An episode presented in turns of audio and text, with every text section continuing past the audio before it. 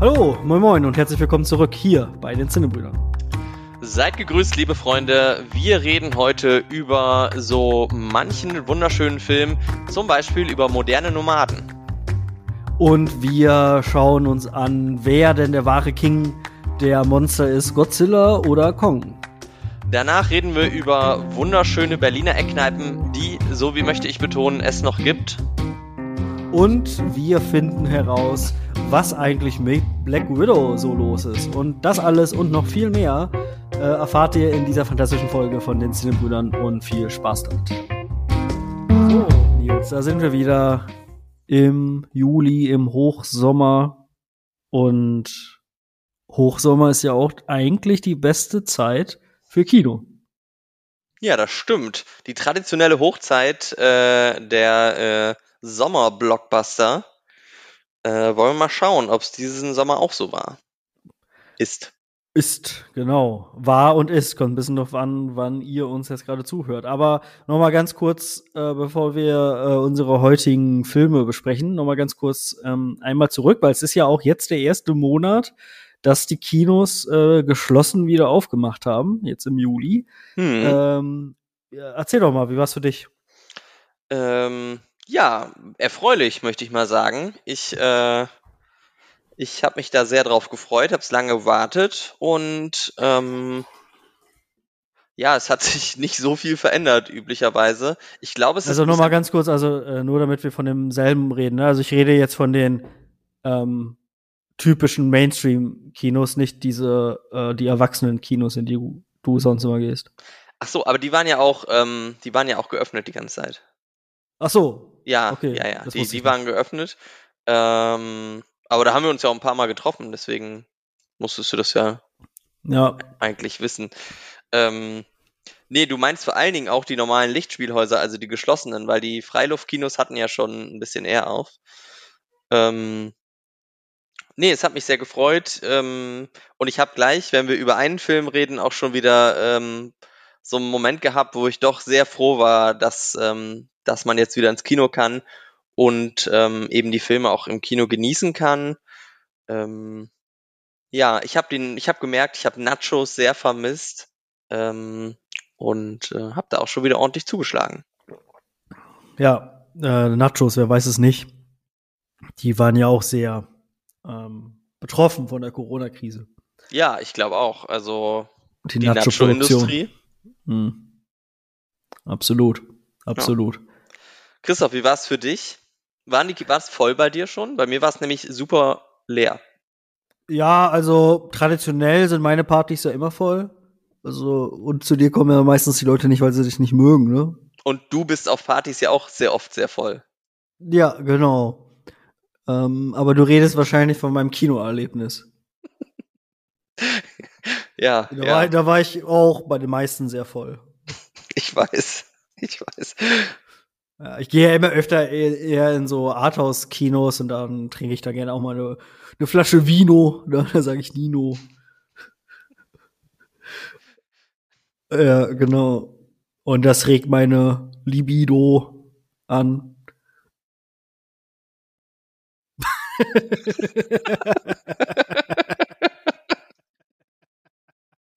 Ich habe alles versucht. Weißt du, ich bin hier rein, ich wollte mal so einen, so einen richtig, so einen ernsten Filmpodcast aufziehen, ne? Und du musst wieder deine Tinder-Sprüche hier breitreten. Finde ja. ich okay. Nils, also. Was, wenn es läuft, dann läuft, ne? Also ich will dich genau. da. Whatever floats your boat, sagt ja, man ja okay. heutzutage. Also dann, äh, Absolut. Wo waren wir stehen geblieben? Wir haben gerade eine kurze Pause gemacht. Äh, eigentlich müssten wir so ein Dübdrü, äh, technische Schwierigkeiten, aber es waren ja keine technischen Schwierigkeiten. Ja, genau. Ähm, Ganz kurz, also jetzt vielleicht, jetzt wo wir hier aufnehmen, ist da so eine nice. Ja, jetzt ist da was. Also alles, alles in Butter. Ich fasse mal zusammen. Kinos sind wieder auf. Wir finden es toll. Wir sind oft da gewesen. Geht ins Kino. Genau. Geht ins Kino und vielleicht könnt ihr ja und wollt ihr dann noch eine der folgenden Filme sehen. Mal schauen, welche übrig bleiben. Womit wollen wir anfangen jetzt? Wollen wir vielleicht mit ähm, dem Oscar-Gewinner anfangen diesen Jahres? Ja, mach mal. Habe ich nämlich noch nicht gesehen. Ja, okay. Ähm, dann fangen wir noch mal an mit dem Oscar-Gewinner 2021. Ähm, äh, bester Film, beste Regie, äh, beste Hauptdarstellerin. Re den Regiepreis hat bekommen Chloe Zhao. Zhao, Zhao. Spreche bestimmt falsch aus. Tut mir leid. Beste Hauptdarstellerin Frances McDormand. Äh, ja, und der beste Film, er heißt natürlich Nomadland. Ähm, in Nomadland geht es um eine äh, Frau mittleren Alters, die ähm, ja ihr, ihr Haus, ihren Job äh, verloren hat, ihren Mann verloren hat ähm, und äh, ihr Haus verloren hat und seitdem in einem umgebauten Van lebt und ein äh, ja, modernes äh, Nomadenleben führt. Ähm, also der Film beginnt äh, mit einer kurzen Exposition, also dass halt äh, da irgend so eine Stadt in Nevada, weil da eine Firma, die der im Prinzip der gesamte Arbeitgeber der Stadt war, pleite gemacht und dann ja ist diese Stadt zu einer Geisterstadt geworden. Ähm, und äh, äh, genau, der Film beginnt dann mit Frances McDormand, äh, die die äh, Fern spielt. Ähm, sie arbeitet äh, während der Weihnachtszeit bei Amazon in einem Fulfillment Center. Ähm, ja, und ist aber schon so ein bisschen in diesem Romanleben drin. Also es ist nicht so, dass man sie direkt dabei beobachtet, wie sie von äh, Arbeitslosigkeit, Obdachlosigkeit, Van kaufen und sich dann erstmal zurechtfinden muss, sondern sie ist da schon so ein bisschen drin in der Szene. Ähm, ja, hat da eine äh, Arbeitskollegin, die auch äh, ein Nomadenleben führt. Und dann beobachtet man eigentlich Fern die ganze Zeit dabei, wie sie durch Amerika fährt, sich von Gelegenheitsjob zu Gelegenheitsjob hangelt, äh, Menschen kennenlernt, Menschen wieder trifft. Und das ist eigentlich, ja, der Film, äh, kann man so sagen. Ähm, zwei Sachen vielleicht noch, die äh, ich ganz interessant fand, war, ähm, die dann auch irgendwie zusammengehören. Ich habe mich während des Films die ganze Zeit gedacht, also irgendwas ist an diesem Film, irgendwas, also irgendwas ist da anders. Und es liegt einfach daran, äh, dass der sehr menschlich wirkt, der wirkt sehr real. Das liegt natürlich ein bisschen auch an der Wahl der Kamera und so. Also er hat natürlich den, ähm, den, das Flair eines Dokumentationsfilms, und das hat nicht nur technische Gründe, sondern auch, und das habe ich mich, das habe ich dann im Nachhinein gelesen und ähm, dann hat alles Sinn gemacht, denn es gibt nur zwei, vielleicht drei. Gut, dann, ich weiß nicht, wie da ähm, bei dem einen, die einen Szene, äh, die Familienmitglieder, ob das, die werden wahrscheinlich auch professionelle Schauspieler gewesen sein. Aber der Großteil des Films sind reale Menschen, also reale, Noma äh, äh, moderne Nomaden. Und ähm, die mit Francis McDermott äh, interagieren. Und deswegen wirkt dieser Film so, so real. Ähm, das vielleicht dazu, warum der. Deswegen ist halt irgendwie ganz cool.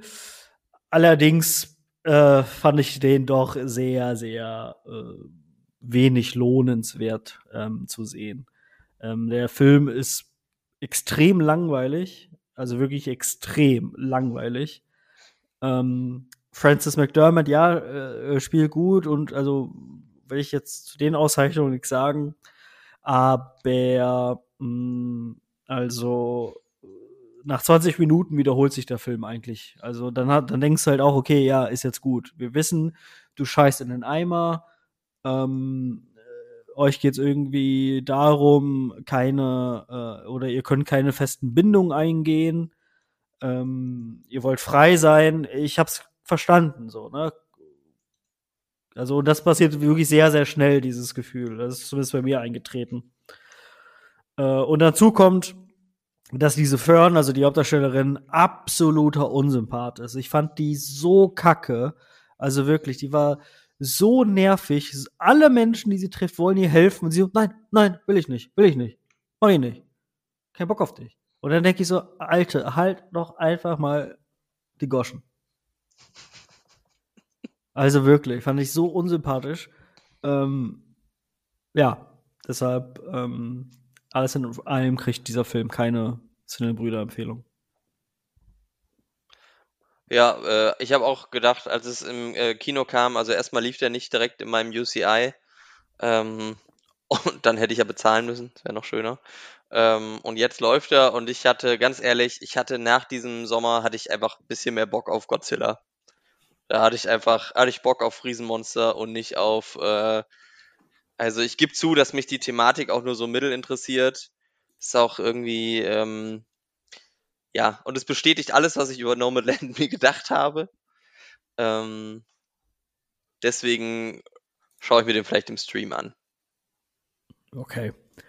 Ja, dann lass uns doch einfach mal direkt zu äh, so ein bisschen mehr auch zu den Filmen kommen, die auch die Sinnebrüder groß gemacht haben und die die Sinnebrüder auch groß machen. Das muss man ja sagen. Es ist ja auch hier so ein bisschen so also die stehen ja auch in so einer Wechselbeziehung, ne, mit den Film, mit den Filmstudios. Also die Filmstudios haben uns groß gemacht, aber wir machen ja auch die Filme groß. Ne? Ja, also du musst dir das vorstellen, wie bei eine unbequeme Wahrheit, diese diese Graphen, weißt du, wo dieses CO2 mhm. mit der Klimaerwärmung, so hängt das Cinebrüder mit großen Blockbuster-Filmen zusammen.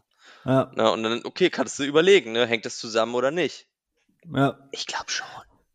Also wir versuchen natürlich immer auch äh, Independent-Filmen, Arthouse-Filmen eine Chance zu geben. Ich habe auch noch einen auf der Liste. Ähm, aber machen wir uns nichts vor. Wir sind Blockbuster. Ja, du hältst ja die Flagge hoch, Christoph. Jetzt mach dich ja mal nicht kleiner, als du bist. Ja, du bist ja hier ja. so der Indie-Onkel. Ne? Ist ja klar. Ähm, du hast ja auch einen Schallplattenspieler zu Hause. Das hängt ja auch immer zusammen. Ne? Also wahrscheinlich ja. ist das so bei diesen Indie-Vorstellungen, sagt ja auch so, und wie geht's? Und dann sagte so, Plattenspieler und alle so, ja, Plattenspieler, Plattenspieler. Weißweinschorle und alle Weißweinschorle, Weißweinschorle, so. Oder? Ja, ja, genau. Und dann noch sowas wie Kunstgeschichte-Studium. Ja, ja, Kunstgeschichte-Studium. Ja, ja. Okay. Ja, äh. Und dann sagt irgendeiner so Crack, Crack und alle so, nein, Mann, na, nein. Äh, ja. Leute, nehmt keinen Crack. Ach, ein bisschen probieren ist schon in Ordnung. Mm, -mm. So auf Partys oder so? Nee, machen wir nicht. Auch nicht? Ja, okay, also wenn du CEO bist bei einem Hedgefonds, dann so what? Aber Leonardo DiCaprio und Jonah Hill haben zusammen in Wolf of Wall Street auch Crack genommen und das sah irgendwie ganz okay aus. Ja, das ist. Haben wir da schon mal drüber geredet? Das ist ein großes Problem an dem Film, dass man eigentlich denkt, man, was für coole Typen und nicht was für Arschgeigen. Ja. Ich weiß nicht, ob das ein Problem ist, aber gut. Hm. Ich weiß nicht. Ich glaube, das hat diese Leute, diese Leute, mit diesen Leute, ähm, Chefs hassen dieses, äh, diesen Trick. Guck dir diesen Bands an, Digga. So, das, das geht so einher. Okay. Ja. Okay. Ähm, ja, wie schlagen jetzt die Brücke zu Godzilla vs. Kong? Da geht es ähm, ja auch um große Egos. Genau. Große Egos und kleine Gefühle. Gefühle brauchen die nicht. Nee, obwohl, ja, auch dort haben die Gefühle. Also, Godzilla vs. Kong. Ähm, äh, der nächste Film in, ähm, ja, einem Franchise, was sich das, nee, Monster vs. Universal, oder? Mit ihren komischen. Ja, wie, wie heißt denn das MC, äh, dieses Cinematic Universe? Also, ich, ich muss sogar mal nachgucken. Also, es gibt dieses Monsterverse. Oder ist das doch.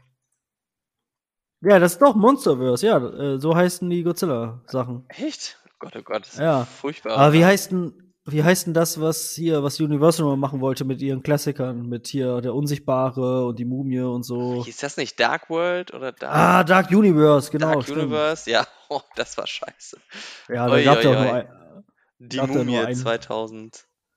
Genau, die Mumie und nur die Mumie, oder? Ja, ich glaube, danach ist nichts mehr gekommen. Man denkt immer, es gibt einen Jekyll and Hyde Film, weil der von Russell Crowe gespielte Dr. Jekyll und Dr. Jekyll da ja mitgespielt hat. Ja. Ist aber nie wieder passiert. Gott sei Dank. Ja, die Mumie ist und dann letztes Jahr gab es ja noch ähm, hier äh, der Unsichtbare. Ach, aber der gehört da nicht rein, oder? Nee, nee, nee, also die haben die Pläne auch begraben. Okay. Hätte der da eigentlich reingehört? Mm, ja, also es gehört ja zum zu dieser selben, ähm, zu diesem selben klassischen Monsterfilm, ne? Ach, guck an, ja, ich hatte, ähm, ich fand der Ton war so anders, deswegen hatte ich da ja, ja. das Gefühl, der, der nimmt sich ein bisschen ernster. Ja, also der kam auch, nachdem die diese Pläne zu so einem Universe schon begraben haben. Dann dachte ich, komm, ich glaube, sie hauen jetzt trotzdem noch diese ganzen, also legen die ganzen Klassiker neu auf, aber verbinden die nicht miteinander, was ich auch gut finde. Also ich, also ich, ich finde die Idee cool an sich. Also prinzipiell hätte ich da Bock drauf. Ähm, aber es war halt, also die Mumie war ein ganz furchtbarer Start für so ein, für so ein Ding irgendwie. Also hat mich, hat mich leider gar nicht abgeholt. Vielleicht probieren sie es ja nochmal. Ähm, dieses Monster-Universe hat ja auch eine etwas holprige Geschichte hinter sich, ähm, aber scheint ja jetzt auf einem ganz guten Weg zu sein, oder? Ja, ähm, willst du vielleicht erzählen, worum es geht? Ja. Oder ich, ich, ich, ich hau gerade mal raus, wir reden jetzt hier die ganze Zeit von so Versen und so. Ähm, also, damit ihr wisst, wovon wir sprechen, das ist ein, ähm, äh, ja, auch ein, ein Franchise, was äh, Warner, äh, insbesondere Warner aufbauen möchte, aufgebaut hat.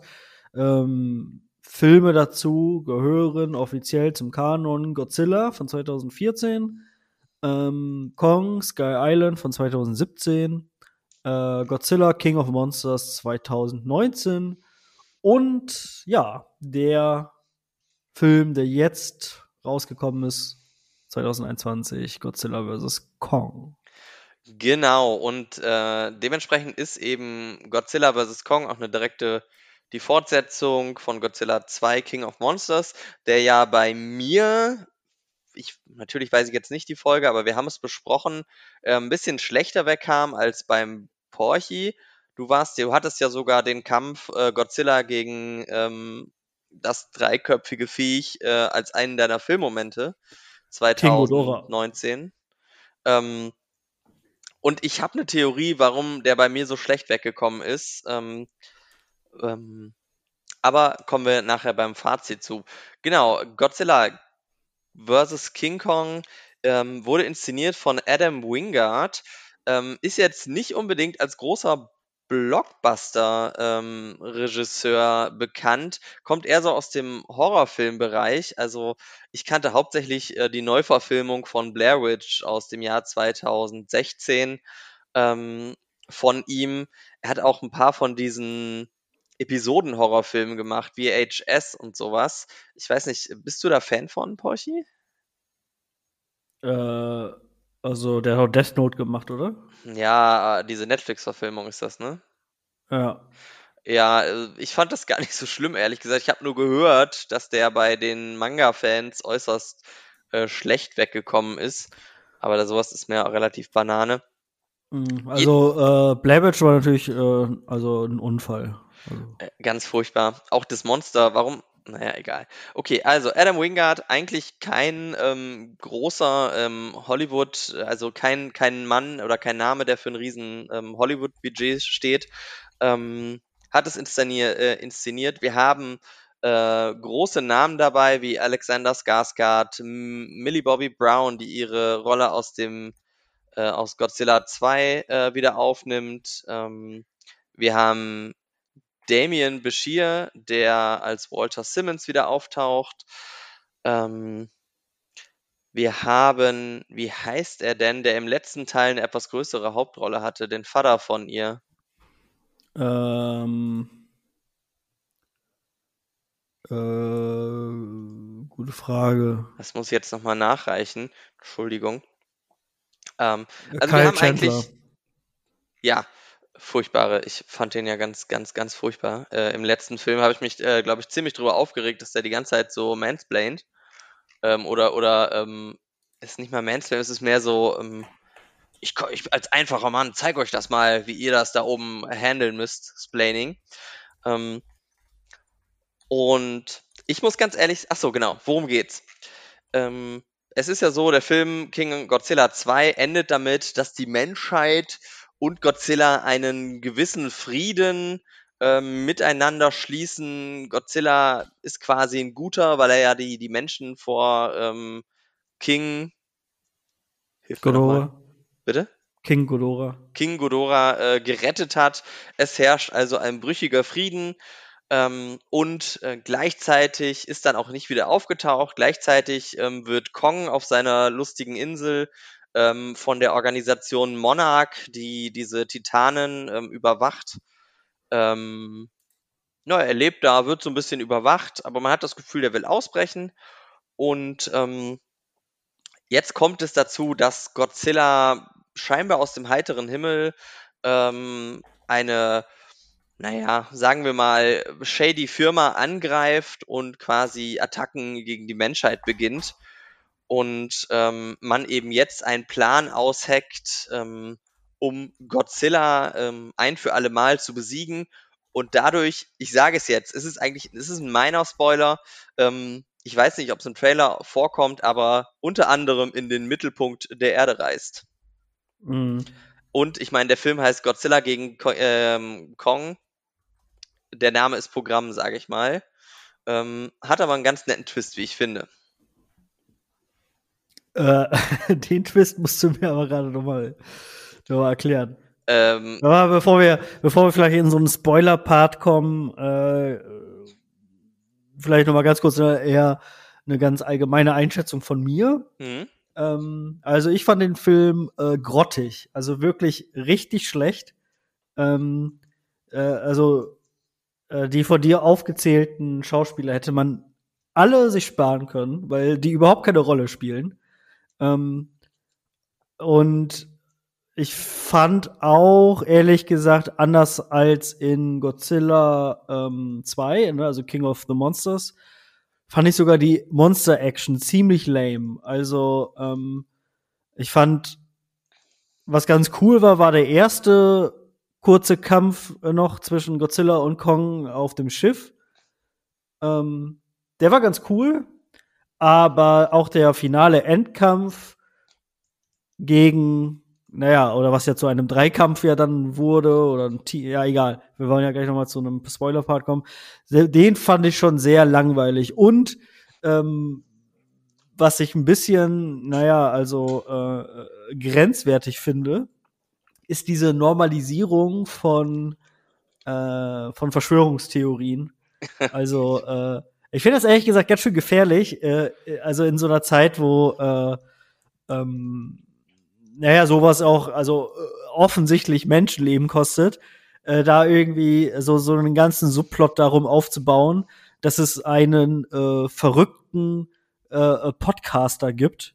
Also da hätten sie auch uns fragen können, finde ich auch, ne, für die Besetzung dieser, äh, dieser Rolle. Also war ich schon mal beleidigt. Ähm, Komisch eigentlich. Auf jeden Fall, es gibt also einen Subplot mit äh, äh, hier Millie Bobby Brown, ihrem komischen Freund da und halt einem verrückten äh, äh, Podcaster, der irgendwie meint, der würde da eine große Verschwörung aufdecken und hat am Ende äh, auch noch recht. Und der haut dann sogar noch die ganze Zeit so Vokabeln raus und Begriffe, die auch tatsächlich äh, so ähm, Verschwörungen in Verschwörungskreisen äh, geteilt werden. Also das hat mich ist mir so ein bisschen sauer aufgestoßen, fand ich.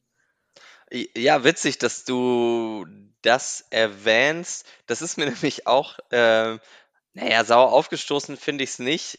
Es ist natürlich, ich hatte es erwähnt, es geht auch um diese hohle Erde. Ähm, und er wird einfach mal confirmed in dem, in dem Film. Ähm, stimmt, gibt die hohle Erde, kann man auch hinreisen. Gibt auch hanebüchenen Physikquatsch mit dem ja. Gravitationsfeld. Ähm, das ist natürlich Quatsch. Ähm, aber ich muss dann ehrlich sagen, und das sage ich nämlich jetzt, ich fand den Film nämlich gar nicht so schlecht, weil ähm, das ist halt ein Godzilla vs. Kong-Film. Da ist mir das, das ist ja sowas von wurscht. Also, ob das jetzt, ähm, der Film ist ja so abgedreht, da ist es auch egal, ob man jetzt irgendwelchen Leuten, die an die hohle Erde glauben, ähm, recht gibt. Ähm, es hat so das wird immer so gesagt. Nee, warte mal, das wird immer so gesagt, so irgendwie, äh, so, ja, das ist so ein Film und da erwartet man da so und so. Nee, finde ich halt nicht, ne? Also ich finde, also so, also so gewisse äh, Grenzen muss man dann, oder Niveaugrenzen muss man ja trotzdem dann nicht unterschreiben. Also selbst wenn es irgendwie natürlich in gewisser Art irgendwo Trash ist, äh, äh, also muss es ja nicht gleich also so Trash im Sinne von Sharknado werden. Ja, doch, das stimmt. Also es ist ja Edeltrash, könnte man es vielleicht nennen oder sowas. Also, ähm, ja, aber wo fängst da würde ich dann immer die Frage, man kann immer die Frage stellen, wo, find, wo zieht man dann die Grenze? Und äh, dann kannst du ja bei jeder ähm, Verschwörung ähm, ich habe das letzte Mal schon erwähnt, ich schaue ja gerade, äh, bin immer noch bei Akte X und da kannst du halt auch, da, da könntest du halt wirklich sagen, ähm, da es gibt quasi allen Leuten, es gibt auch diesen, äh, also allen Leuten, die irgendwo Regierungskonspirationen ähm, wittern, gibt das halt recht. Ne? Aber das sind halt auch spannende Geschichten. Das ist ja der Grund, warum Leute überhaupt an sowas glauben. Ähm, und ich finde, es wird in dem Film so plakativ gemacht, dass es nicht ganz, weil der, sagen wir mal, die, ähm, die Bösewicht-Firma zum Beispiel, die ist ja, das, das, da gibt's ja nicht, da gibt's ja keine, keine Layers oder so, wo man so denkt, ah, sind die jetzt böse oder nicht? Nee, wir sind ziemlich klar ledertragend, schnurrbartzwirbelnde ähm, Bösewichte. Ähm, ich sehe deinen Punkt, aber für mich war es abstrakt genug, dass ich das jetzt nicht so schlimm fand. Ähm, ja, muss man, glaube ich, muss man selber einschätzen. Okay, äh, dann wollen wir in einen kleinen Spoiler-Part. Nee, ich möchte noch ein unspoileriges Fazit ah, okay. abgeben. Ja. Ähm, und mir hat nämlich dieses äh, Monstergekloppe ähm, im IMAX höchstgradig gut gefallen. Ähm, klar hat der Film Logiklöcher, ist Quatsch, ohnegleichen, aber ähm, ich fand, das hat richtig ge gescheppert. Und ähm, das, also mir hat es persönlich irgendwie Spaß gemacht. Dazu hat er eine, ich fand auch diese Lauflänge von 114 Minuten, das kann man ähm, so weggucken. Ähm, also den fand ich echt so ein, so ein, ja, so ein Sommerfilm irgendwie. Der, der hat mir, hat mir irgendwie Spaß gemacht. Ähm, aber natürlich habe ich auch eine Menge Kritikpunkte und die sollten wir vielleicht im Spoiler-Teil bequatschen. Okay, dann machen wir so einen Spoiler-Part. Und ja, ähm, fangen an. Du wolltest äh, irgendwas eben auch schon, äh, also du wolltest ja eben schon kurz damit anfangen.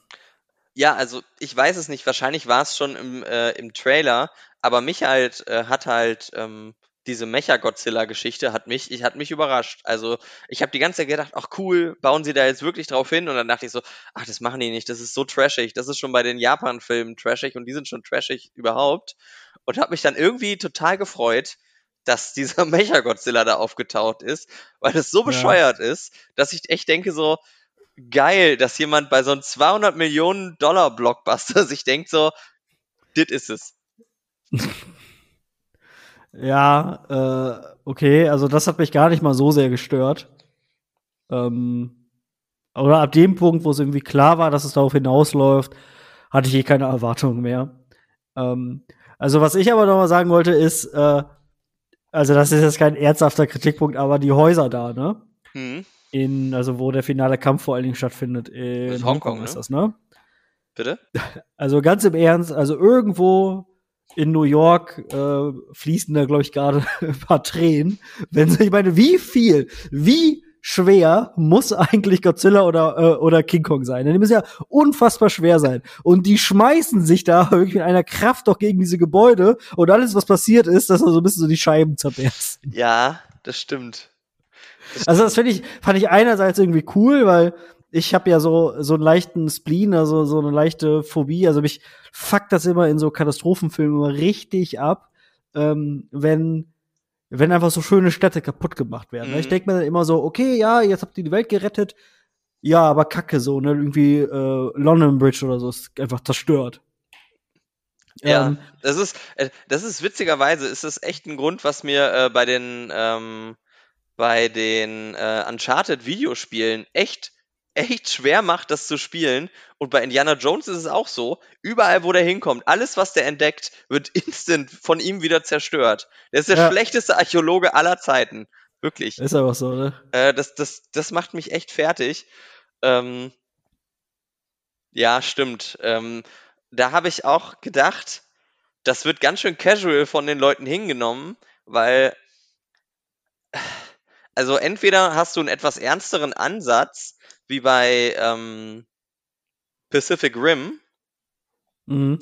Ähm, wo es dann auch ein bisschen, aber die kloppen sich in Hongkong ziemlich casual und es wird auch von der Handlung als ziemlich casual ähm, so cool Godzilla und äh, Kong zusammen gegen Mecha Godzilla, aber das halt in dieser Stadt Millionen Menschen, also dass ein so ein Hochhaus sicherlich von Tausenden von Menschen ähm, beseelt ist quasi, wird so komplett hingenommen ähm, ja, wobei, aber warte, das ist ja die Szene, wo die, also es wird ja ganz kurz ange, angeteased, dass sie die Stadt vorher evakuiert haben. Was total unlogisch ist, weil es ungefähr 30 Sekunden ausmacht und dann soll so eine, so eine 20 Millionen Stadt oder wie viel in Hongkong leben, auf einmal sind alle weg. Ja, sind alle in diese gammeligen Bunker, wo ich so denke, ja. ach, wow, Dankeschön. Also. Ja. Ja. Ja, also ich fand, also wie gesagt, ich fand dann den Endkampf fand ich schon echt lame irgendwie. Ähm, und also das einzig Coole war wirklich da auf dem, äh, auf diesem äh, Flugzeugträger. Äh, und da habe ich dann aber noch mal gedacht, irgendwie, ey, ganz ehrlich, mach doch einfach Wüste, so nix links, rechts, so, weil bei, bei dem Meer war das ja so, dass also äh, Kong hatte ja wirklich nur eine Chance, wenn der auf diesem Schiff stand. Mhm. Ähm, so, und dann lasst die sich doch einfach prügeln. Ne? Nichts mit Städte kaputt machen, nichts mit irgendwie Wasser oder so. Einfach in eine Wüste stellen und sich einfach kloppen.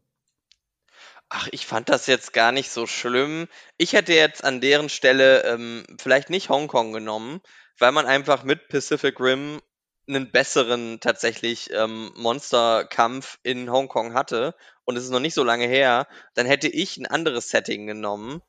Ähm, ich weiß nicht, warum man dann Hongkong nimmt. Dann hätte ich, glaube ich, ich hätte ich, warum nicht Tokio? Das, dieser Film ist ja so eine, auch so eine klassische Verneigung vor diesen Toho-Studios. Ähm, warum hat man es dann nicht wirklich die, die Eier, das in, in, in Tokio zu machen? Ähm, ja, das freue ich mich auch. Also ich, wahrscheinlich äh, gibt es mächtig Filmsubventionen in, ähm, in Hongkong. Das wird wahrscheinlich die Antwort sein. Und eine andere Stadt in China darfst du nicht nehmen, weil du einen Ärger kriegst, wenn du irgendwelche ähm, markanten Gebäude zerstörst oder sowas. Also das, das fand ich auch ein bisschen schade. Ähm, ja. Wie ja, und dann also, also das mit dem, ähm, also wo äh, hier, wo Millie Bobby Brown und ihre beiden Kompagnons ähm, ja dem Bösen auf die Schliche gekommen sind und dann, also er schüttet einfach dann da diesen Schnaps da oder was das ist äh, über die Tastatur und alles bricht in sich zusammen. So. Ja. Und da hat sich's mal wieder wieder bestätigt, Firmen, die ein Hauptquartier haben, äh, was einer sagen wir großen, eine markante Ähnlichkeit mit einer Pyramide oder anderen geometrischen Formen hat, sind immer böse. Sind ist immer so, böse. Ja. Also, weißt du, wenn jemand eine Bau, weißt du, du baust das so, willst neues Hauptquartier und das ist eine Pyramidenform, nein. Einfach nein. Das ist einfach eine blöde Idee. Ähm, ja, ach klar, kannst du das, aber das ist ja nicht der Kern, das Ding. Es geht ja darum, Godzilla und Dings hauen sich und das war cool. Ähm, mir hat auch die Axt gefallen. Ähm, ich weiß nicht. Ich das habe ich mich, das habe ich mich aber schon immer gefragt. Ja. Ne? Also ist ja voll geil und so, dass äh, so dass Godzilla ja sich irgendwie so ein bisschen aufspielt so als als Menschenbeschützer und so ne. Aber so oft ne, wie der mittlerweile schon sein Atomic Breath in die Luft gejagt hat. Also ist nicht schon einfach also die Atmosphäre völlig im Arsch? Ja. Das frage ich mich auch. Also sind die Städte alle verstrahlt, wo das, das ja, passiert? Genau. Also ähm, genau. Und es wird ja bei King of Monsters auch klar gemacht, dass es atomar, also das ist wirklich mit Strahlung. Also genau. Hongkong müssen wir wohl evakuieren. Ja, nicht nur das, also der war ja auch schon an der Westküste ja. äh, Amerikas im, im ersten Godzilla-Film. Ähm, oh, oh, da, da muss ich auch noch mal was sagen. Weißt du, was mich wirklich furchtbar aufregt? Dass in jedem Monsterfilm Düsenflieger. Ich verstehe das, ist eine, wahrscheinlich eine Reminiszenz an diesen alten ähm, Godzilla-Stummfilm, wo am Ende die Doppeldecker ihn auf dem Empire State Building beschießen. Ne? King Kong.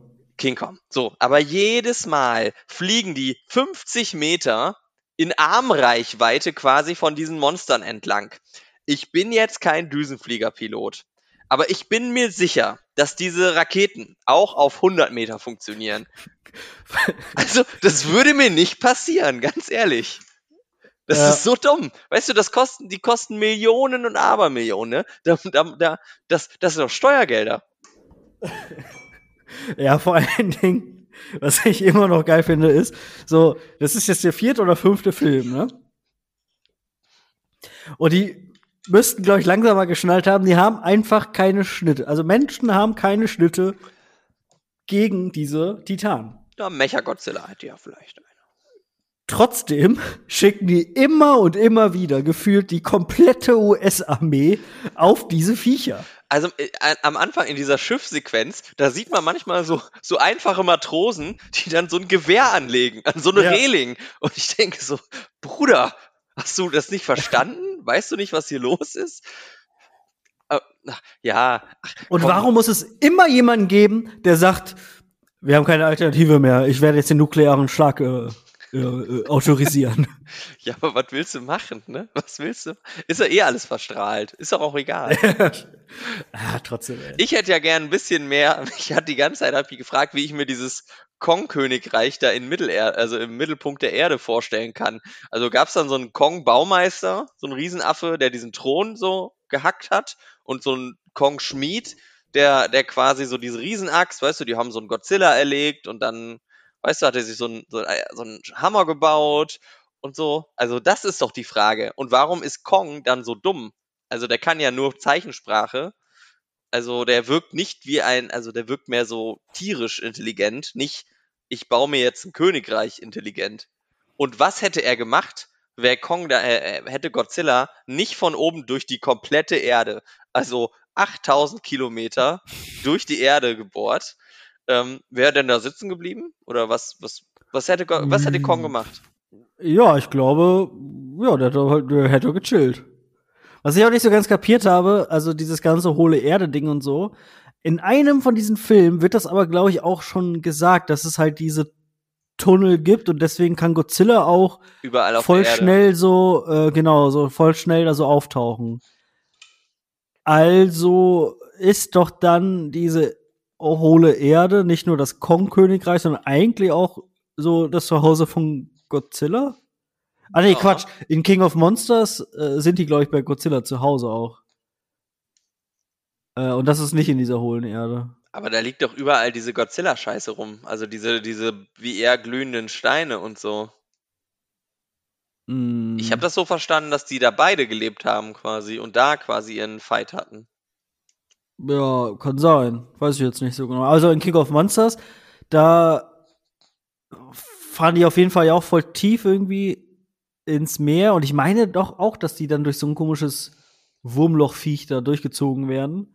Und dann muss doch Ken Watanabe äh, diese äh, Atombombe auch automat zünden. Und da ist es nämlich ja auch so, dass ähm, äh, äh dass dann da so äh, so Godzilla-Statuen und so äh, rum äh, rumstehen. Und da habe ich mich auch schon gefragt, wer hat die Dinger denn gebaut? Da ja, aber da, das waren ja, glaube ich, so, so wie Atlantis-Leute, oder? Also das waren ja Menschen. Ach so, okay. Und er hat sich einfach so gedacht, so ja, da kann man auch gut chillen. Naja, wieso? Er wird halt verehrt. Wahrscheinlich kriegen, kriegt der Fisch oder so. Ich weiß nicht, was er so isst. Ja. Und die bauen ihm Statuen. Also da kann man ja mal. Würdest du auch machen? Ja, ja machen, klar. Klar. Ja, ist schon. Ach komm, aber über die Logiklücken brauchen wir da nicht sprechen. Ähm, mir hat, mir hat das auf die Fresse ballern Bock gemacht. Ich fand's geil, wenn äh, King Kong irgendwelchen Viechern ähm, den Kiefer auseinandergerissen hat. I'm a simple man, was soll ich sagen? Mir macht sowas Freude. Mhm. Ähm, und dazu muss man sagen, dass der Film in IMAX fantastisch aussieht. Also wirklich fantastisch. Ähm, Aber dann frage ich mich, warum du äh, äh Godzilla 2 so kacke fandest, weil da ist doch so, viel mehr und ja. geilere äh, Monster-Action. Und das ist genau da, das hatte ich am Anfang gesagt, warum? Weil ich den nämlich zu Hause auf einem kleinen 80 Zentimeter Fernseher gesehen habe. Und diese Filme sind nicht dafür gemacht. Äh, Freunde der Sonne da draußen, sucht euch den größten ähm, Penis. Leinwand, die größte Leinwand, die ihr findet, am besten IMAX und schaut den euch da das ist wirklich kein Film für Streaming. Ähm, Ja. Ich glaube, das ist einfach ein Kinofilm. Vielleicht war es jetzt auch so, weil ich so ausgehungert war nach so einem Erlebnis, aber mir hat der jetzt gerade in dem Moment hat er mir richtig Spaß gemacht im Kino. Und das sollte ja Freude gemacht. So richtig hat, hat Fets gemacht, ne? Hat richtig Laune gemacht, ne? War richtig, ja. war Agaudi. Ne? Ja. So eine große Cola und ein großes, große Packung Nachos. Ich war sehr zufrieden. Okay. Ja, ähm, wie immer gilt, macht euch eure eigenen äh, Erfahrungen. Und also von mir kriegt ihr keine Empfehlung, von Nils offensichtlich schon. Im Kino. Ähm, ihr könnt aber auch alle Filme dieses Monsterverse auch äh, bei Netflix gucken. Also falls ihr neu seid, äh, dann könnt ihr damit erstmal anfangen und dann ins Kino gehen. Genau. Wobei ihr jetzt keine Angst haben müsst, ähm, falls ihr jetzt den Film als erstes aus diesem Franchise guckt, müsst ihr keine Angst haben, dass ihr vielleicht der Story nicht folgen könnt. Nein, braucht man nicht. Okay, Nils, du hattest, glaube ich, auch noch mal ein paar Filme, die ich nicht gesehen habe. Da sind mal wieder so ein paar Anime-Sachen. Nein, das sind animierte Sachen, Porchi. Anime-Sachen ja, ja. ist was anderes. Okay. Äh, soll ich so ein äh, Anime, äh, verdammt, äh, einen Animationsfilm-Einschub machen? Ja. Ja, okay, dann ähm, so, jetzt stellt euch alle vor. Nils Animationsspecial. Special. Special. Ähm, für alle, alle äh, neuen Zuschauer, Porcher mag ja keine Animationsfilme, deswegen äh, muss ich das immer abdenken. Äh, also ich bin der Animationsonkel und ähm, da habe ich diesen Monat zwei sehr schöne Filme im Gepäck. Ähm, und zwar einmal äh, den Film Luca, den äh, neuesten Film von den Pixar Studios, der am 18. Juni ähm, bei Disney Plus erschienen ist. Ich habe ihn aber erst diesen Monat geschaut. Ähm, deswegen ist er in dieser Folge. Ähm, und zwar ist es ähm, wie gesagt, ein, ein Disney-Film des italienisch-amerikanischen ähm, Regisseurs Enrico Casarosa, ähm, der eben schon bei länger bei ähm, Pixar ist und jetzt die Idee hatte, einen Film über seine Heimat zu machen. Und äh, wie der äh, Titel Luca schon sagt und der ähm, Regisseur, ist das ein Film äh, ganz im Zeichen Italiens ähm, ein Land, was ich und auch der gute Christoph ja sehr schätzen. Und der Film ist fantastisch äh, italienisch. Das kann ich jetzt schon mal ähm, vorausschicken. Es geht um einen ähm, jungen, ähm, wow, so fängt jeder Pixar-Film an, ähm, einen jungen Unterwasser-Jungen, ähm, der ähm, der in einer Gemeinschaft von Seemenschen, man kann es auch Seeungeheuer nennen, also es sind nicht so klassische Ariel, Meerjungfrauenmenschen, sondern so schon etwas ähm, monsteriger aussehende Seelebewesen. Der lebt da mit seinen Eltern in so einer, er ist da so eine Art Ziegenhirte, ähm, aber er träumt davon, mal an die Oberfläche zu gehen, denn diese Seeungeheuer verwandeln sich, sobald sie das Meer verlassen, ähm, in normale aussehende Menschen. Ähm, das Problem ist nur, wenn sie mit Wasser in Berührung kommen, verwandeln sie sich zurück in die Seeungeheuer und werden quasi enttarnt. Und ähm, das Ganze spielt vor der italienischen, an der italienischen Riviera ähm, in einem wunderschönen, in einer wunderschönen kleinen Lagune, ähm, ähm, vor einem wunderschönen kleinen Dorf. Und ähm, dieser äh, namensgebende Luca, dieser Junge, ähm, entdeckt dort einen anderen Jungen, mit dem er zusammen das ähm, Festland erkundet und erlebt dort ähm, ein Abenteuer, was die beiden ermöglichen soll, ähm, die Welt zu sehen. Ähm, dort, deswegen müssen sie dort ein sportliches Ereignis ähm, bestehen, lernen dort ähm, eine Freundin kennen, ähm, werden aber auch müssen damit außen, sich auseinandersetzen, ob sie jetzt Seeungeheuer sind oder eben Menschen, ähm, gleichzeitig werden sie aber von den Menschen als Seeungeheuer natürlich eigentlich verfolgt. Ähm, also ein, ein klassischer, ein klassischer Stoff, der aber ganz, ganz süß umgesetzt ist. Ähm, der Film ist direkt bei Disney äh, Plus erschienen, aber ich wollte ihn trotzdem einmal vorstellen. Ähm, ist auch angenehm kurz, hat eine ähm, 95-minütige Laufzeit und ist ein ganz, ganz niedlicher, ähm, süßer Kinderfilm, der aber ganz viel für Erwachsene hat, so typisches äh, ähm, Pixar-Material. Ähm, der Film sieht aus wie, also er hätte auch vom italienischen Tourismusministerium ähm, in Auftrag gegeben werden sein können. Ähm, denn er, er schafft dieses italienische Lebensgefühl, so spielt in den 50ern oder so, ähm, sehr gut umzusetzen und man möchte eigentlich Teil dieses Films sein. Man möchte mit Luca zusammen dieses Abenteuer in Italien erleben. Ähm, dazu hat er eine ganz schöne ähm, Geschichte über Freundschaft, über ganz, ganz unschuldige, vielleicht eine Liebelei. Äh, gleichzeitig geht es um elterliche Liebe und um das Erwachsenwerden. Und der Film hat mir ausnehmend gut gefallen, ähm, reiht sich, ohne mit der Wimper zu zucken, kann man den in die ähm, hervorragenden ähm, Pixar-Produktionen einordnen, die man so kennt. Und äh, hat mir super gefallen. Christoph, solltest du vielleicht auch schauen als Vorbereitung ähm, auf Italien. Ja, und also geht es auch um die Luca-App? Nein, Corona mhm. ähm, kommt da nicht vor. Gott sei Dank, möchte man sagen. Okay. Aber danke für diesen Gag. Ähm, von Italien geht es dann in dieser, ähm, in diesem schnellen äh, Recap zu, ähm, achso, ein, ein, Letz-, ein Nachtrag zu Luca. Ähm, die, die Pixar-Filme sahen ja immer schon fantastisch aus und dieser hier legt nochmal eine Schippe drauf und vor allen Dingen die Wasseranimationen sind wirklich, also äh, fotorealistischer geht es kaum ist wirklich toll anzusehen. Also gerade auch, wenn man zu Hause einen 4K-Fernseher hat, wirklich ähm, sich anschauen.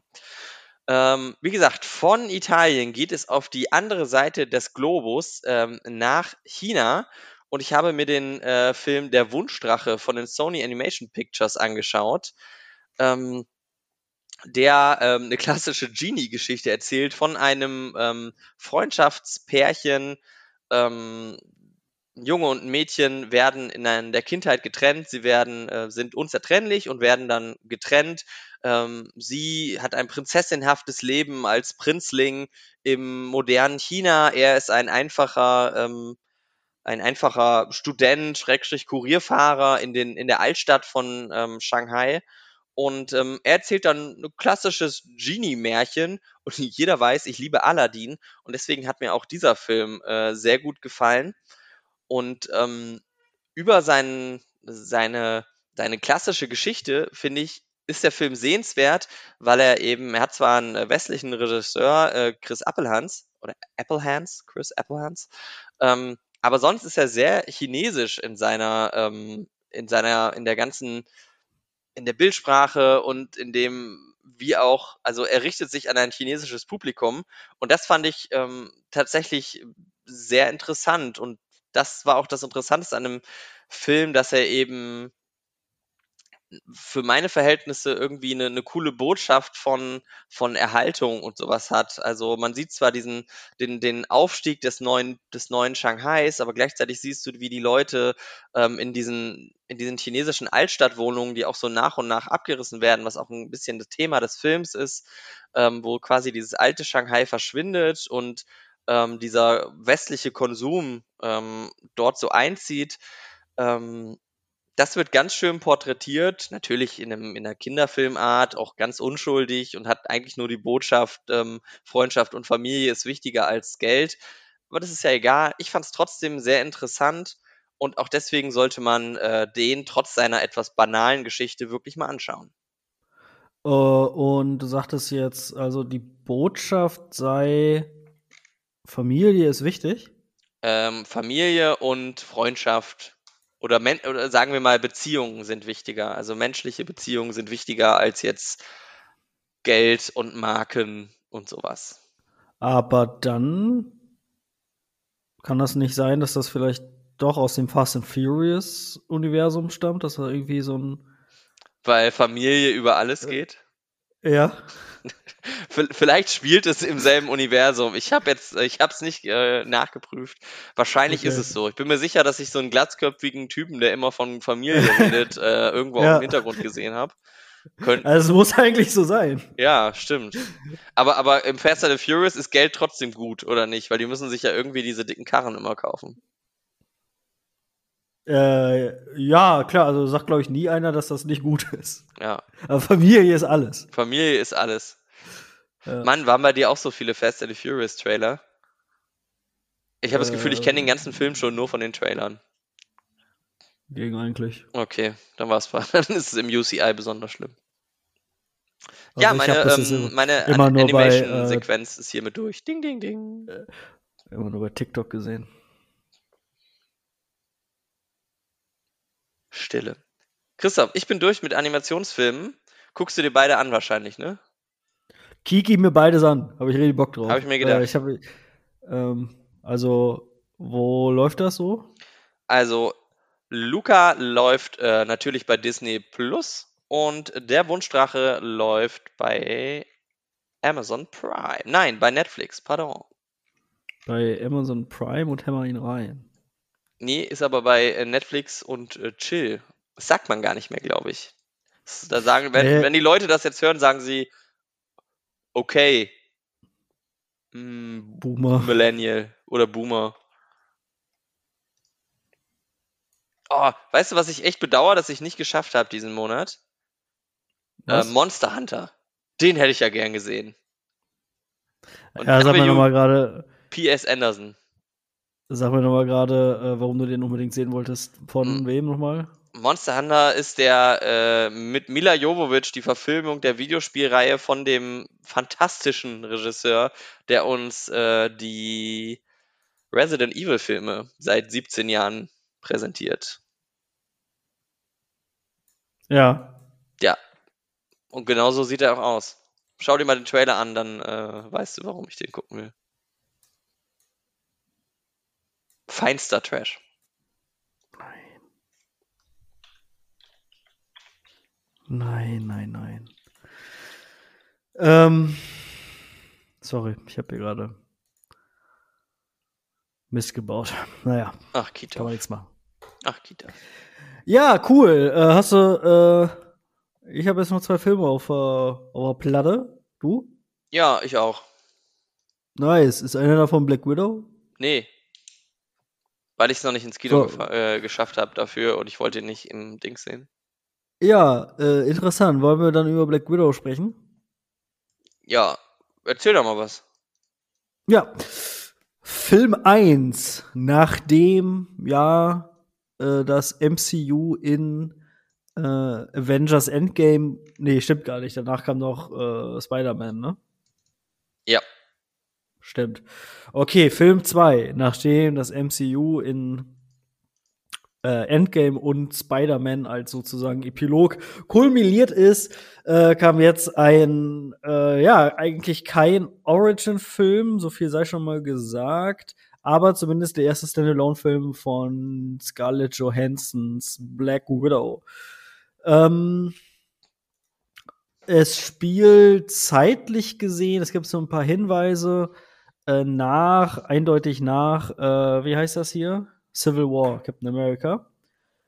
Ähm, Black Widow ist also nach den äh, äh, Ereignissen ähm, von Civil War äh, auf der Flucht.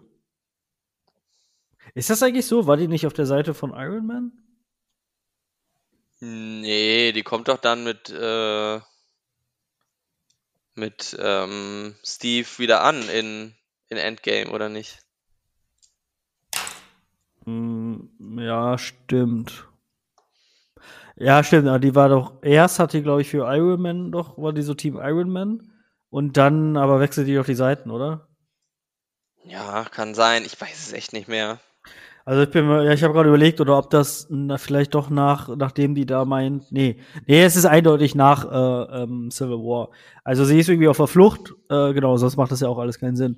Und ähm, ja, äh, sie, äh, also man erfährt am Anfang des Films so ein bisschen was über ihre, naja, Kindheit, dass sie als äh, in einer Fake-Familie sowjetischer ähm, beziehungsweise russischer äh, Agenten ähm, groß geworden ist in Amerika. Ähm, ihr äh, Fake-Vater gespielt von David Harbour ihre Fake-Mutter gespielt von äh, Rachel Weisz. Und ihre Fake-Schwester gespielt von der hervorragenden Florence äh, Pugh. Äh, wunderbare Schauspielerin.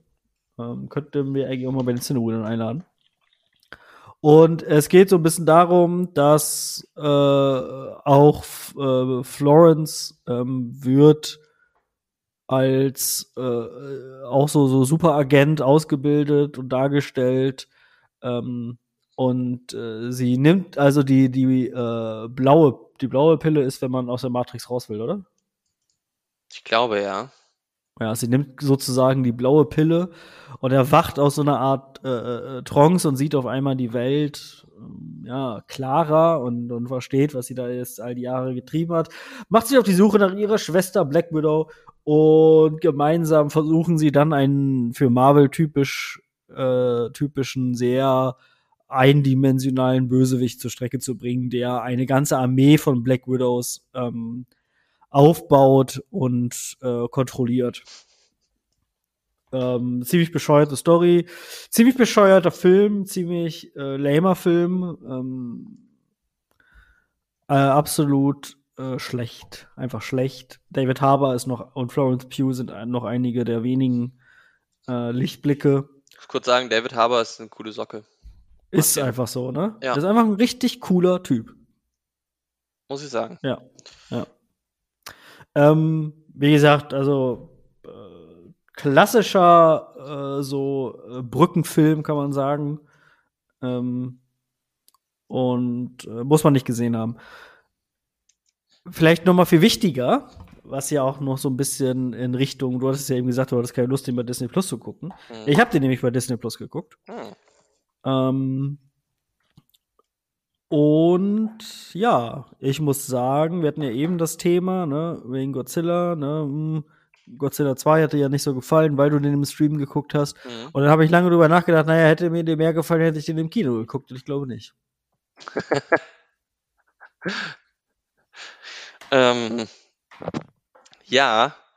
Ach, ich finde es, ähm, ist das jetzt auch deine Einschätzung, ähm, auch wenn du jetzt nicht so Marvel-kritisch wärst? Oder also ist er auch als Marvel-Film schlecht? Das ist ja die Frage. Ja, klar, also der, der tut auch nichts für diese Weiterentwicklung äh, in gewisser Art und Weise. Also der, er unterhält auch einfach nicht. Das kommt auch noch dazu. Ähm, Florence Pugh wird so ein bisschen in Stellung gebracht als nächste Black Widow. Das finde ich ganz cool eigentlich.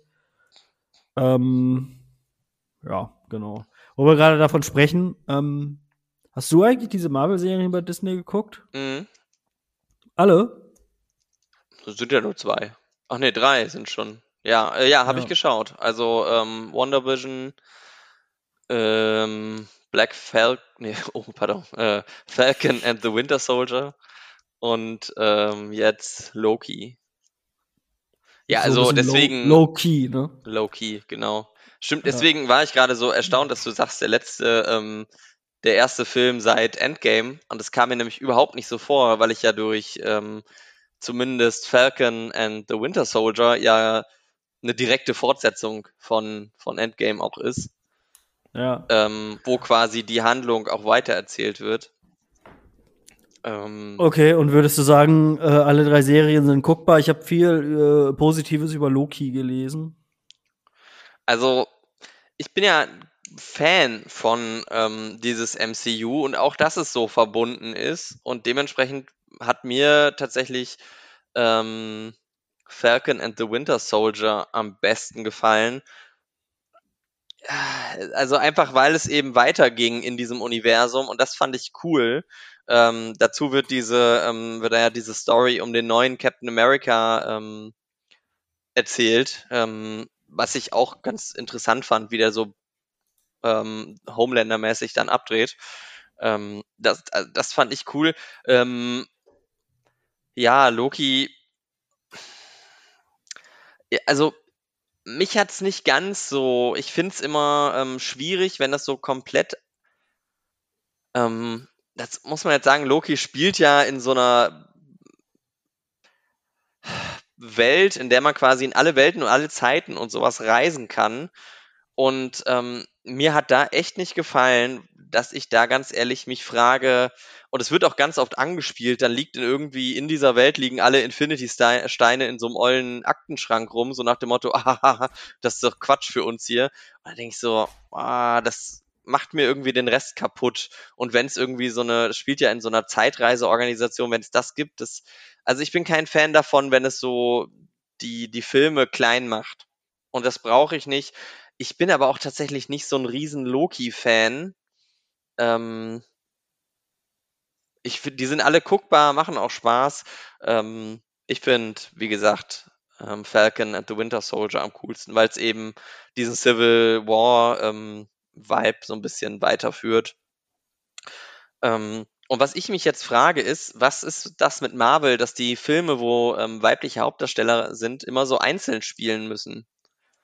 Also du hattest es jetzt bei ähm, bei Captain Marvel, wo sie in so ein quasi ein Sequel machen, wo sie ohne andere Helden spielt. Weißt du, was quasi in der Vergangenheit spielt. Du hast jetzt wieder einen Film, der in der Vergangenheit spielt. Also es macht's ja bei Thor auch nicht, dass der jetzt plötzlich irgendwie ein Prequel bekommt oder sowas. Äh, verstehe ich nicht. Naja, also du hast jetzt wieder, dass äh, Black Widow setzt die Geschichte nicht fort. Ach so. Und ja. das hat Captain Marvel auch nicht gemacht. Also du holst jetzt quasi, du machst Prequels jedes Mal dann. Und das finde ich prinzipiell äh, uninteressant. Ja, okay, also ähm, bei Black Widow ist es ja so, dass sie ja tot ist. Also da ist es ja irgendwie verständlich. Wie sie ist, wieso ist sie tot? Äh, die wird doch, also, die muss sich doch opfern für einen von diesen Steinen. Ach ja, stimmt. Ach, und dann ist sie auch nicht zurückgeblippt worden. Äh, ja, das ist es ja, ne? Also, das ist ja irgendwie das eine von den Logiklöchern in Endgame, dass äh, hier Captain America ja alle Steine an den exakt gleichen Punkt, wo sie entnommen worden sind, wieder zurückbringen muss. Mhm.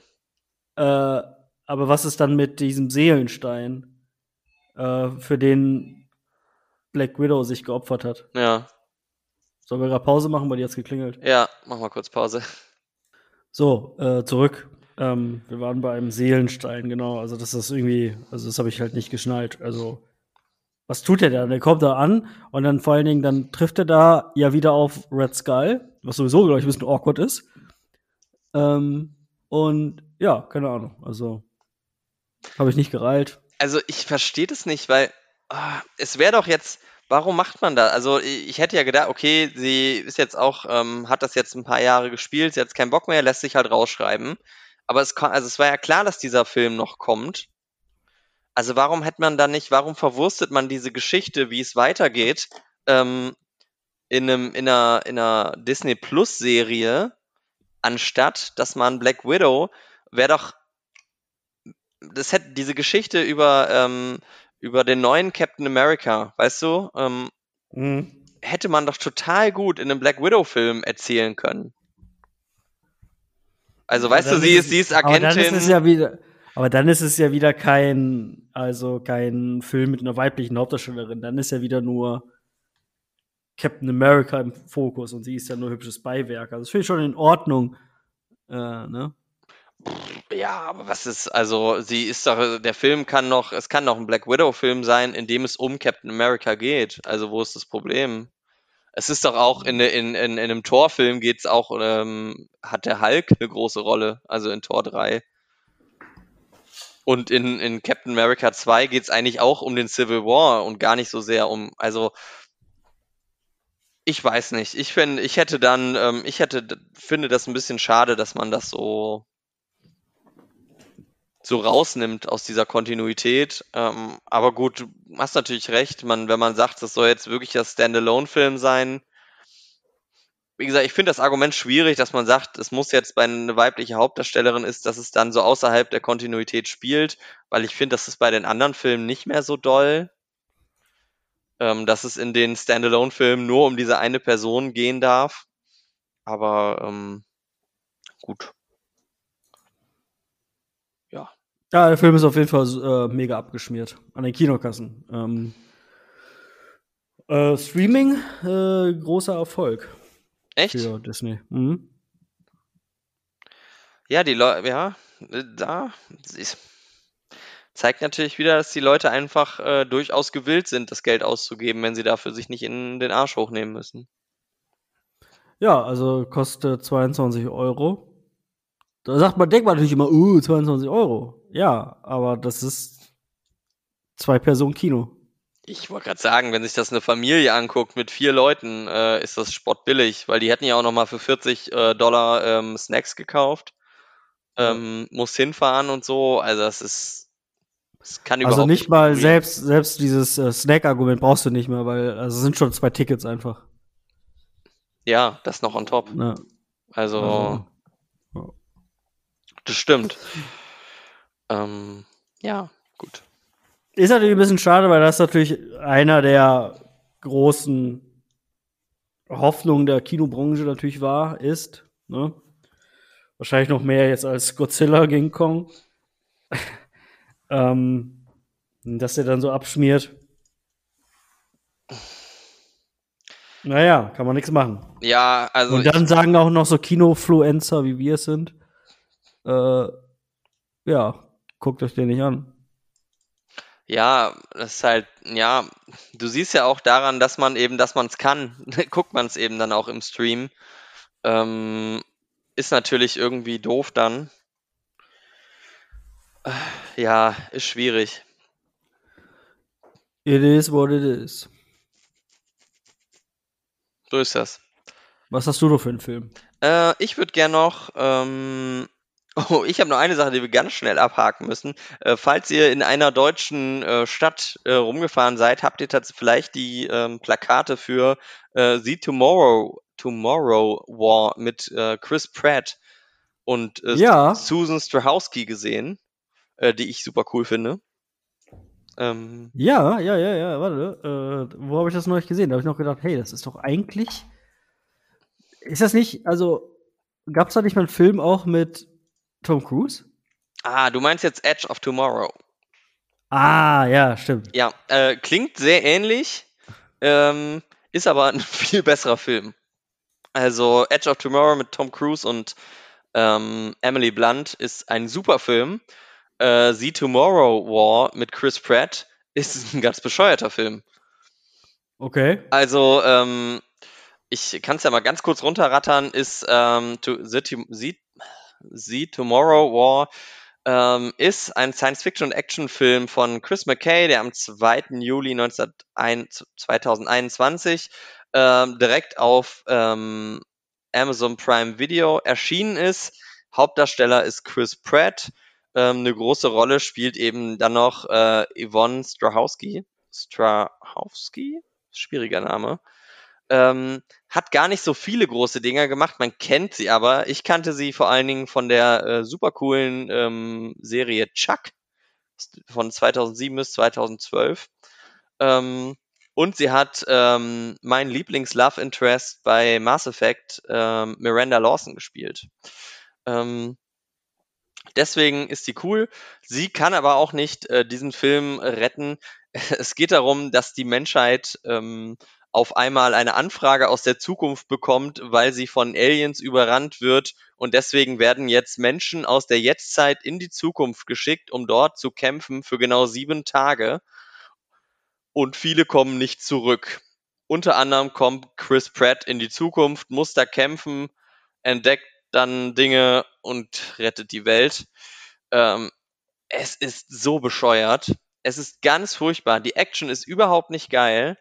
Ähm, ich weiß nicht, was mit Chris Pratt da passiert ist. Er spielt auch ganz, ganz hölzern und sowas. Ähm, ah, war ganz furchtbar. Ähm, und das Schlimme ist, sie haben J.K. Simmons da reingeschlürt. Oh. Ähm, der hat sich dafür breitschlagen lassen und spielt den Vater von Chris Pratt. Oh, also ähm, ganz furchtbar.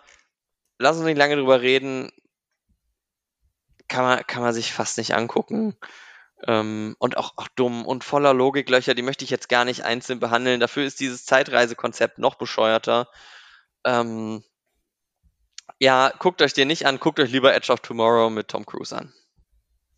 Und Emily Blunt. Und Emily Blunt. Ja. Okay, äh, ich habe noch einen Kinofilm äh, auf der Platte. Äh, und zwar einen deutschen Film. Einen Ach, schönen ja. deutschen Independent-Film. Ich weiß gar nicht, ob der Independent ist. Ähm, weiß nicht, wer hat den eigentlich produziert? Deutsche Filmförderung. Sicherheit. Naja, ähm, also, der Film heißt Nebenan, ist das Regiedebüt von Daniel Brühl, der auch direkt die Hauptrolle übernimmt.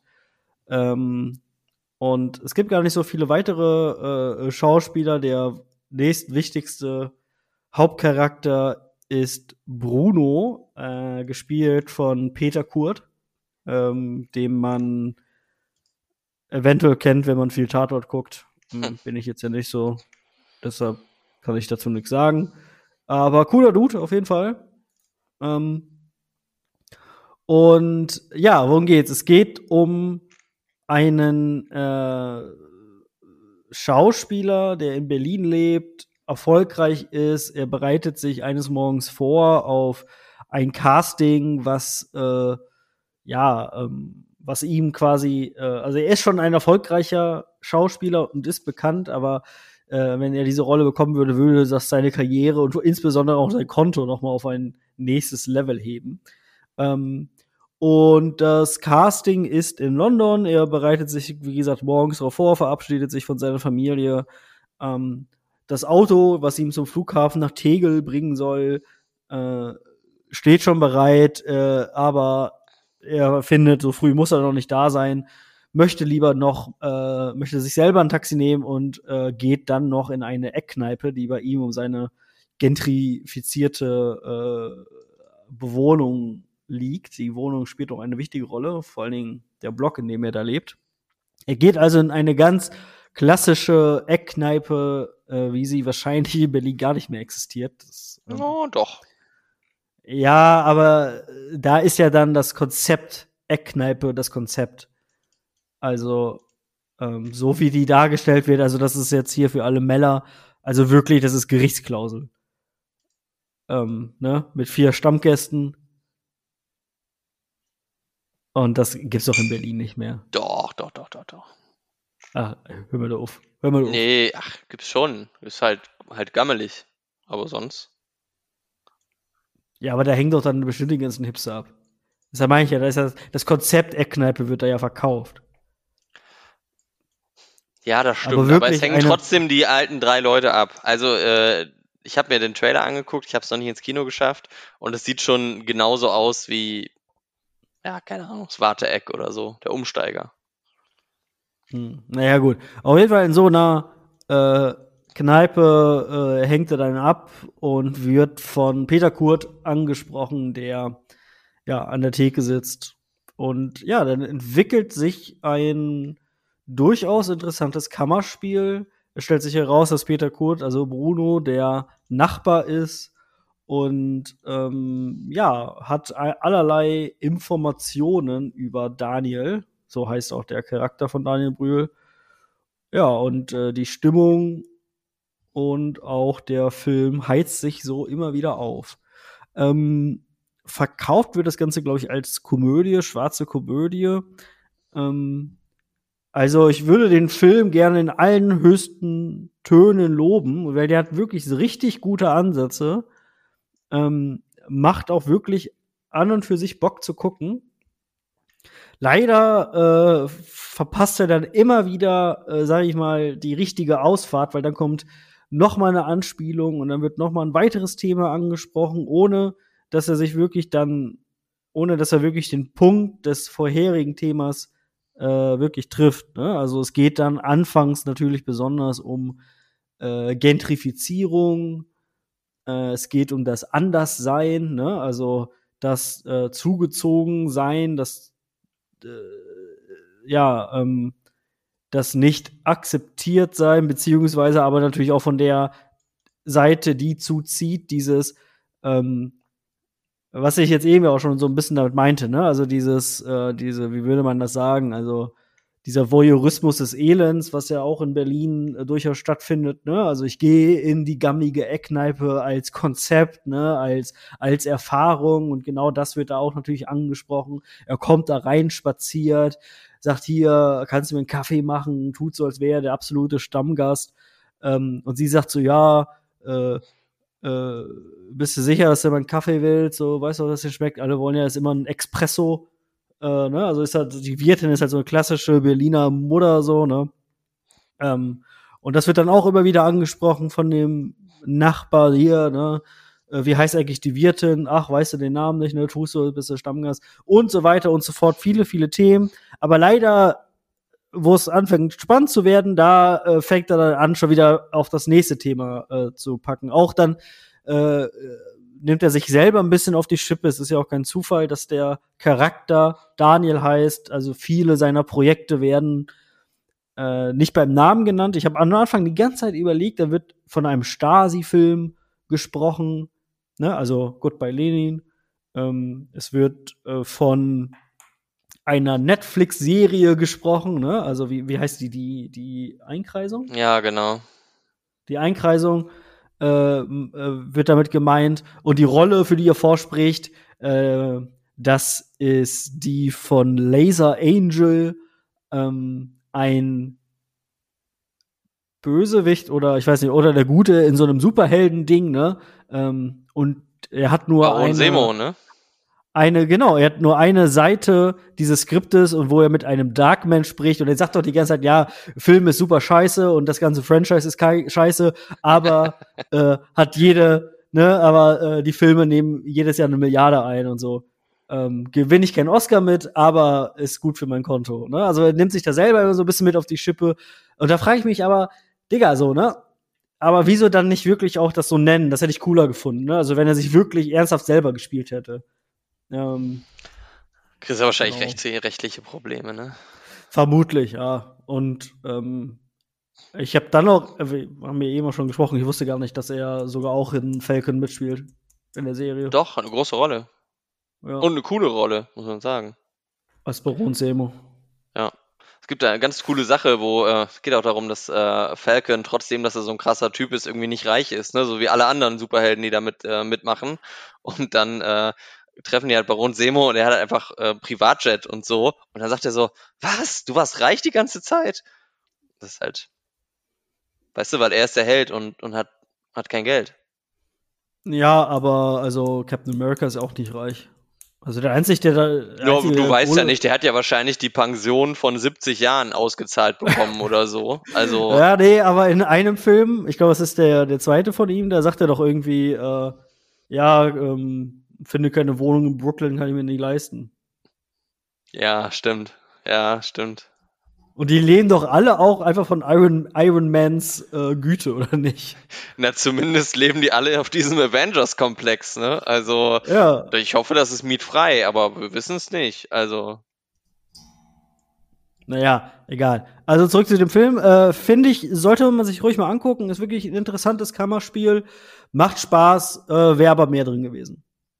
Okay. Und nichts, also ne, für uns beide natürlich auch nochmal und für alle da draußen, die auch wie wir beide in der Eckkneipe groß geworden sind, äh, auch nochmal. Es fühlt sich wie nach Hause kommen an. Sehr schön. Ja, also ich werde ihn auch noch schauen. Ich äh, muss jetzt am Wochenende mal gucken. Ob es in deinen Terminkalender passt. Nee, äh, wie, wie er dann so ist, ob ich mich, äh, ob ich da ich mich dir anschließen kann oder ob ich sage, boah, geil.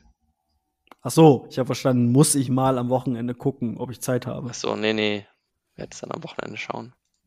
Ja, alles klar, alles klar. Ja, das war soweit, glaube ich. Du hast jetzt auch nichts mehr, oder? Mm, nee. Ja. Also das war dann soweit der erste Kino, richtige Kinomonat nach dem Lockdown. Ähm, und ich bin gespannt, wie es weitergeht. Ja, ich auch. Ähm, dann noch äh, ein Hinweis, bevor wir zum Abschluss kommen. Im August machen die Zinnebrüder einen kleinen Trip nach Italien. Oh ja. Folgt uns deshalb, wenn es nicht schon tut, unbedingt bei Instagram. wird sich lohnen. Äh, wir, ihr könnt Nils Badeschuhe dann natürlich äh, äh, bewundern. Ne? Und wir werden dann das italienische Kino ein bisschen da, da, da, unter die Lupe nehmen.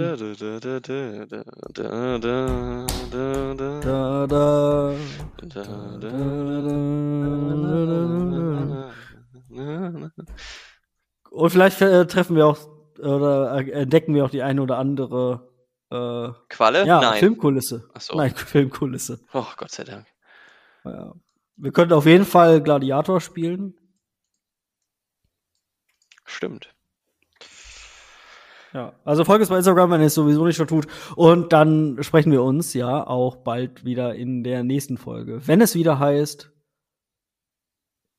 Ja. Nils und Christoph reden über Filme. Geilo, Mato.